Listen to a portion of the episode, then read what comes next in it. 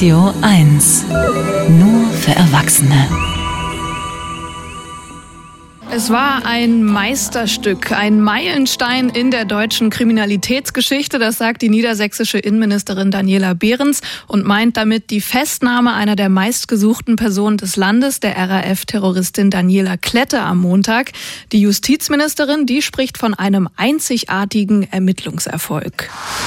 Wissen, Denken, Meinen. Der Kommentar auf Radio 1. Heute mit Lorenz Mayer.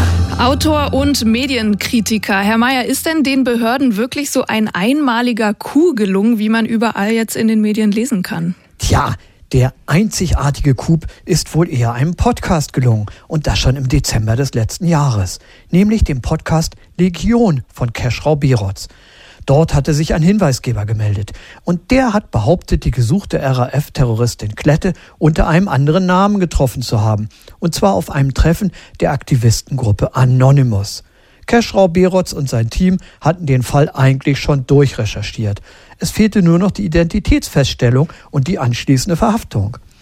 Das hätte in der Berichterstattung gerne öfter dazugesagt werden können. Den Podcast kann man übrigens auch heute noch hören, ist ein echter Hörtipp. Ja, äh, jetzt hat der Fall ja ein ziemliches mediales Echo erzeugt. Woran liegt das Ihrer Meinung nach? Die anhaltende Faszination der Medien und der Öffentlichkeit für die RAF ist ein vielschichtiges Phänomen. Das Ganze hat ja politische und zeitgeschichtliche Aspekte. Zum einen ist da natürlich die Generation, die die RAF-Zeit miterlebt hat. Zum anderen hat der Fall alle Zutaten eines spannenden Boulevardkrimis. Dazu gehört leider auch die immer gleichen Fragen der Reporter an die Nachbarn.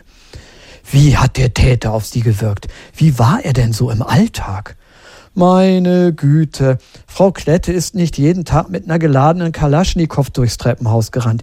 Nein, sie hat sogar Kekse verschenkt und hatte einen Hund. Was für eine Überraschung. Trotzdem werden solche Fragen von den Medien immer wieder gestellt, mit dem Ergebnis der immer gleichen Antwort, das hätte ich nie von ihr gedacht. Warum machen die Medien das so, wenn die Antwort doch so erwartbar ist? Naja, Vielleicht war ja die Vorstellung, dass die Person nebenan ein Doppelleben führt. Im einen Moment ist sie freundliche ältere Dame, im nächsten ist sie schon eine Bankräuberin und RAF-Terroristin, weil diese Vorstellung unsere tiefsten Ängste und Fantasien bedient. Und weil es eine Art Kopfkino auslöst. Was wäre, wenn mein Nachbar oder gar ich selbst ein derartiges Doppelleben führen würde? Nun, welche Erkenntnis bleibt?